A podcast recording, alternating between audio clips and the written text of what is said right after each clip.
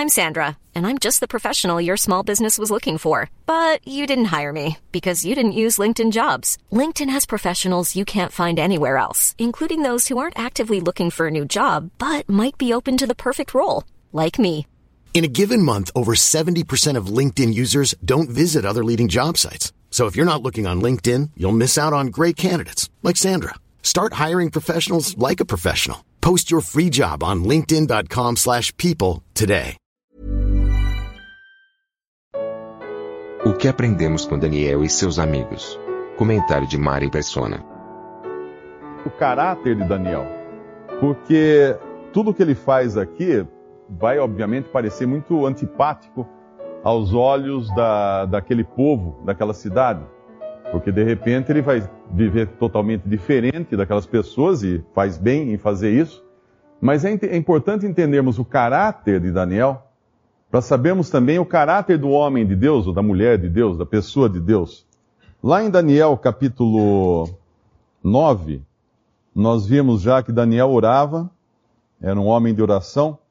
E no capítulo 9, nós, nós entendemos um pouco desse caráter de Daniel, porque toda, toda, toda obediência a Deus, existe uma linha muito tênue entre a obediência e a soberba, e a glória própria. É uma, existe uma área cinzenta aí onde a obediência passa a ser soberba, e aí nós vemos que o Senhor Jesus conviveu nos quatro evangelhos com fariseus e ele jamais ele falou duro com uma prostituta ou com um pu- publicano. Em momento algum, é interessante ler o evangelho prestando atenção nisso. Será que alguma vez o Senhor Jesus falou de maneira dura, bravo, irado com alguma prostituta? Nenhuma vez. Pelo contrário, ele, ele era pronto para ir em busca do, do- do pecador e tratava com amor, com, com afeição. Claro, jamais o pecado, né? Nunca ele aceitava o pecado. Mas os fariseus, que eram aqueles homens que eram religiosos, que seguiam todas as ordenanças da lei, este sim. Este ele era duro, ele era rigoroso, ele chamava de raça de víboras, ele pegava o chicote para expulsar os que estavam usando o templo, a casa de Deus, para vender. Então há uma linha muito tênue entre a obediência e a religião, a religiosidade humana. E aqui Daniel, nós entendemos bem o caráter dele nesse capítulo 9 de Daniel, quando ele ora a Deus. E quando ele orava a Deus, era ele diante de Deus. Era ele sozinho diante de Deus, era ele mostrando, revelando o que estava no seu coração diante de Deus. E no versículo 4, e orei ao Senhor meu Deus e confessei e disse: Ah, Senhor, Deus grande e tremendo, que guardas o conserto e a misericórdia para com os que te amam e guardam os teus mandamentos. Ele tem uma atitude de adoração a Deus. Toda oração começa com uma atitude de adoração a Deus, da fidelidade de Deus que, ah, e da misericórdia de Deus. Ele, ele lembra isso na introdução da sua oração. E depois ele diz: O teu povo pecou e cometeu iniquidade e procedeu impiamente. Não. Ele diz: pecamos e cometemos iniquidade e procedemos impiamente e fomos rebeldes, apartando-nos dos teus mandamentos e dos teus juízos. Ora, Daniel, mas você lá atrás, você obedeceu direitinho. Você comeu a comida que é- não era da comida do rei. Como você pode falar isso de você mesmo? Você é um exemplo de pessoa? Não. Ele reconhece que ele faz parte daquele mesmo povo que havia se apartado de Deus e aquela, aquela ida à terra, a terra estranha, a Babilônia aqui, é Babilônia, né? É Babilônia. A Babilônia aqui era um juízo de Deus. E ele fazia parte do juízo de Deus. Ele sofria junto com o juízo de Deus, ele sofria com o seu povo e ele reconhecia-se igual e merecedor também das mesmas coisas que o seu povo estava passando. Esse era Daniel. Ele não era nem um degrauzinho melhor do que todos os outros com quem ah, do povo que ele fazia parte. E é interessante nós vemos também o espírito que esse povo estava na Babilônia. Quando, quando eles foram desterrados, quando eles foram levados para a Babilônia, nós lemos uma, uma carta de Jeremias, no capítulo 29 de Jeremias, Eu não lembro se é o mesmo desterro aqui ou outro, talvez algum irmão possa até me corrigir. Essa do capítulo 29 de, de Jeremias é dessa, é dessa leva mesmo de judeus que foi para a Babilônia, né? Uh, capítulo 29. E essas são as palavras da carta que Jeremias, o profeta, enviou de Jerusalém ao resto dos anciãos do cativeiro, como também aos sacerdotes e aos profetas, e a todo o povo que Nabucodonosor havia transportado de Jerusalém para a Babilônia. No versículo 4. Assim diz o Senhor dos Exércitos, o Deus de Israel, a todos os que foram transportados, que eu fiz transportar de Jerusalém para a Babilônia. Edificai casas e habitai-as, e plantai jardins e comei o seu fruto. Tomai mulheres e gerai filhos e filhas, e tomai mulheres para os vossos filhos, e dai vossas filhas a maridos, para que tenham filhos e filhas, e multiplicai-vos ali, e não vos diminuais, e procurai a paz da cidade, para onde vos fiz transportar, e orai por ela ao Senhor, porque na sua paz vós tereis paz. Horas. Mas eles não eram prisioneiros? Mas eles não estavam num, numa terra totalmente estranha? Não deviam eles se rebelar contra aqueles opressores? Não deviam eles lutar contra, ao invés de construir casas, colocar bombas nas casas dos, dos babilônios? Não. Eles tinham que estar naquela terra como um testemunho de que havia um Deus que estava acima até daquelas circunstâncias e que controlava aquelas circunstâncias. Eles estavam sujeitos a Deus e não aos babilônios. Os babilônios eram, eram uh, um incidente que Deus estava usando para julgar esse povo para disciplinar esse povo. E eles tinham que entender isso. Tanto é que outros profetas aqui, eh, Jeremias acaba sendo completamente impopular, né? Porque falar isso é, ia contra o bom senso. Tratar os inimigos daquela maneira ia contra o bom senso. E nós vemos esse, esse modo até no Senhor Jesus quando andou aqui nesse mundo. Ele, ele veio a um Israel, a, um, a uma Judéia, uh, que estava sob o jugo romano. E nós não o vemos como um revolucionário lutando contra o governo romano ou uh, incitando algum tipo de revolução. Não. Ele sabia que aquilo tudo estava debaixo de um desígnio maior, acima de César, Deus. Deus estava no controle de todas essas coisas. E quando nós vemos Deus no controle das coisas, nós sossegamos, né? Nós aceitamos e nós oramos pelos nossos inimigos. Uma coisa que, que uh, o irmão falou aqui, né, de morrer pelo, pelo amigo, né? Todo mundo morreria, mas pelo inimigo. E é uma, é, esse, esse é o espírito realmente que esse povo estava lá, ou pelo menos Daniel, né, e alguns desse povo estavam na Babilônia. Mas voltando ao nosso capítulo 1 de Daniel, nós vamos encontrar então que essa obediência não é uma obediência de jactância, de alguém que depois iria falar assim, ah, eu sou obediente. Veja, ó Deus, esse povo pecou, mas eu, eu não. Não é aquela obediência do fariseu no templo, quando ele olha para o publicano e fala assim: Eu não sou como esse publicano. Eu jejuo. Eu jejuo duas vezes, eu não lembro quantas vezes ele jejuava, duas vezes por semana. Eu jejuo duas vezes por semana. Só que tem um problema: em nenhum lugar da lei dizia para alguém jejuar duas vezes por semana. E se não me engano, se eu não estou enganado, não há na lei uma ordenação de jejum. O jejum eles jejuavam, mas não como um mandamento.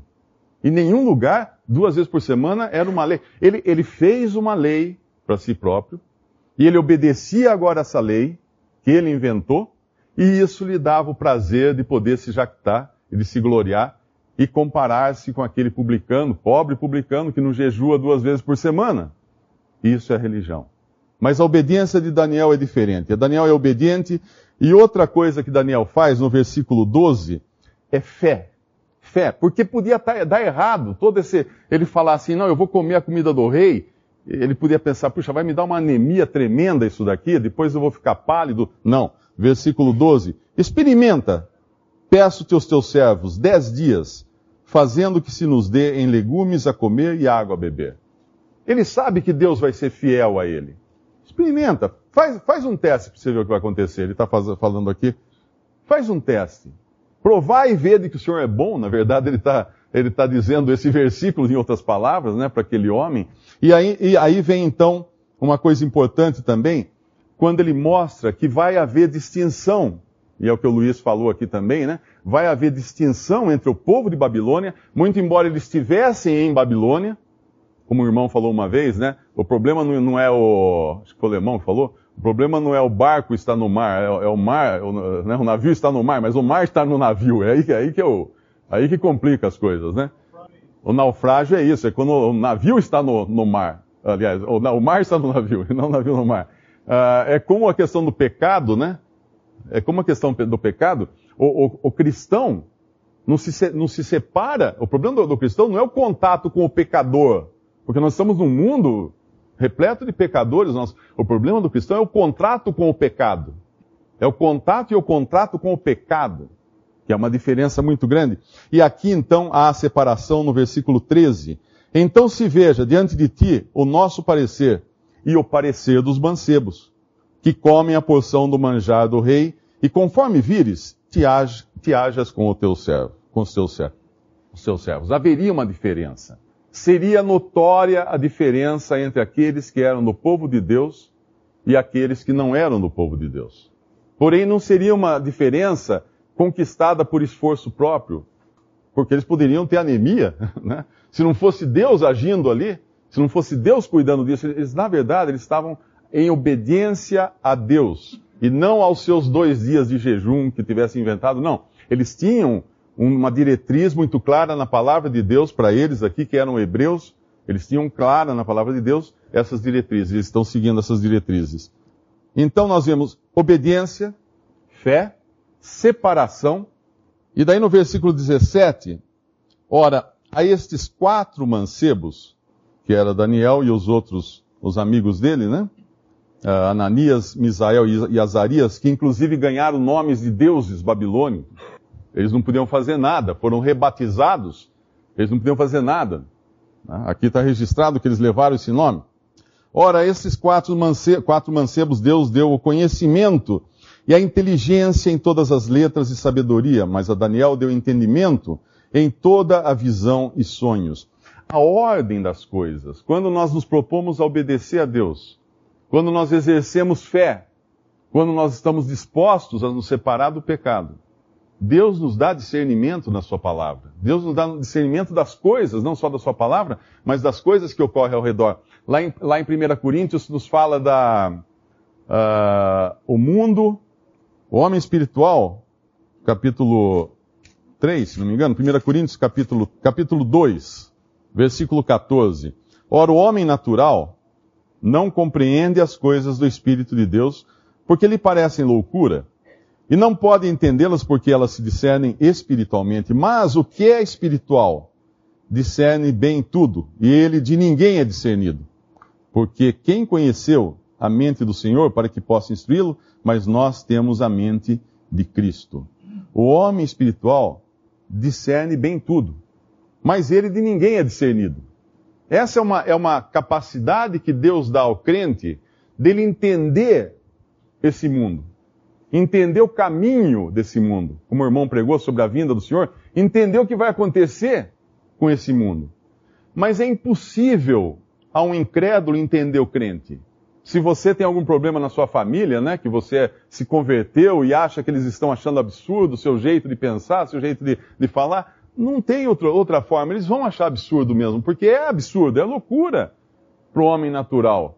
As coisas de Deus são loucura. Então, jamais alguém será, um crente será discernido pelo incrédulo.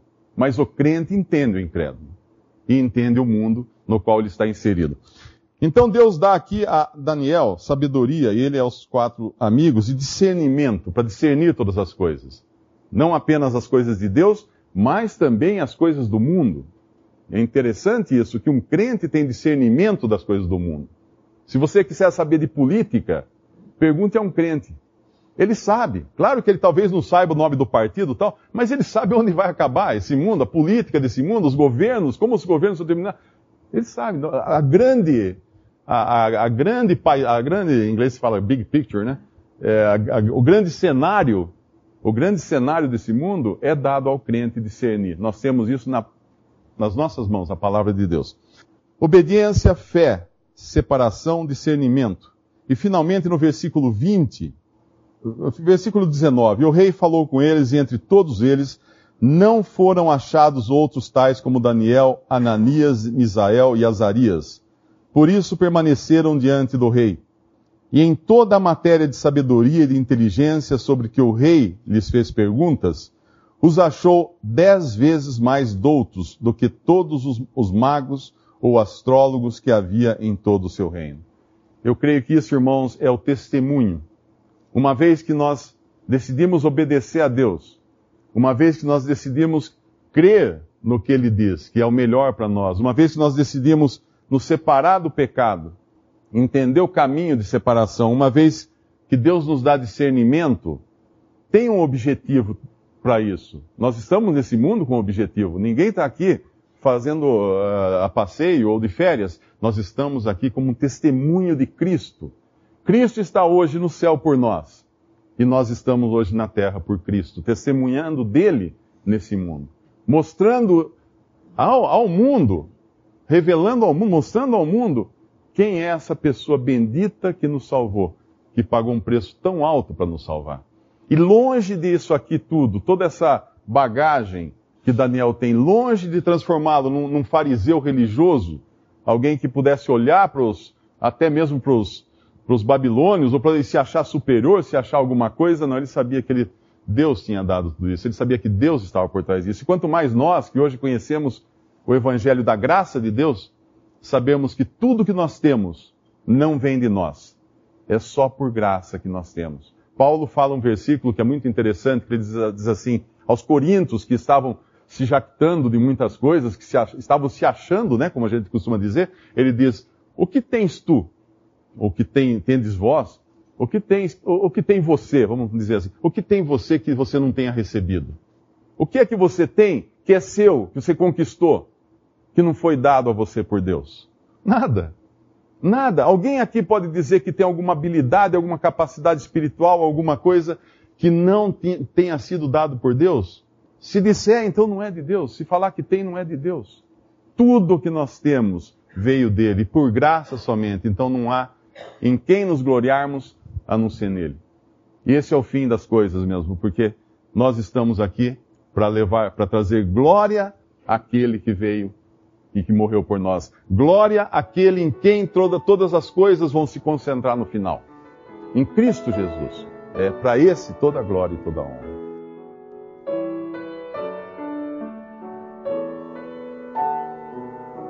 Visite respondi.com.br. Visite também 3minutos.net.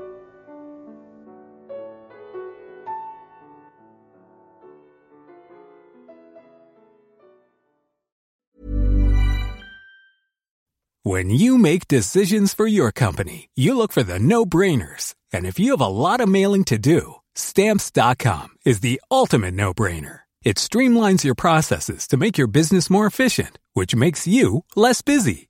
Mail checks, invoices, legal documents, and everything you need to keep your business running with stamps.com. Seamlessly connect with every major marketplace and shopping cart Schedule package pickups and see your cheapest and fastest shipping options from different carriers with rates up to 89% off USPS and UPS rates. And with the stamps.com mobile app, you can take care of mailing and shipping wherever you are. Make the same no-brainer decision as over 1 million other businesses with stamps.com. Sign up with code program for a 4-week trial plus free postage and a free digital scale. No long-term commitments or contracts. That's stamps.com. Code program.